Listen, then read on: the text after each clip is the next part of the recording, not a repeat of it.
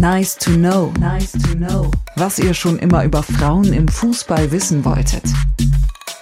Welche Hilfsmittel benutzt das DFB-Trainerteam? Eine ganze Menge und das auch sehr gerne. Das fängt mit einem klassischen Fragebogen an. Den füllen die Spielerinnen jeden Morgen aus und geben darin an, wie sie geschlafen haben oder wie sich die Muskulatur anfühlt. Daraufhin wird dann auch schon mal das Training individuell angepasst. Co-Trainerin Britta Carlsson, die ist zuständig für die Spieltaktik, sitzt bei den Spielen immer vor einem Tablet auf der Trainerbank.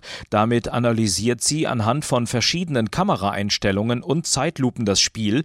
Das Torwarttrainerteam sammelt während des ganzen Turniers Daten auch von den Torhüterinnen der anderen Mannschaften, um zu schauen, wie sich das Torhüterinnenspiel entwickelt hat und wie es sich noch entwickeln könnte.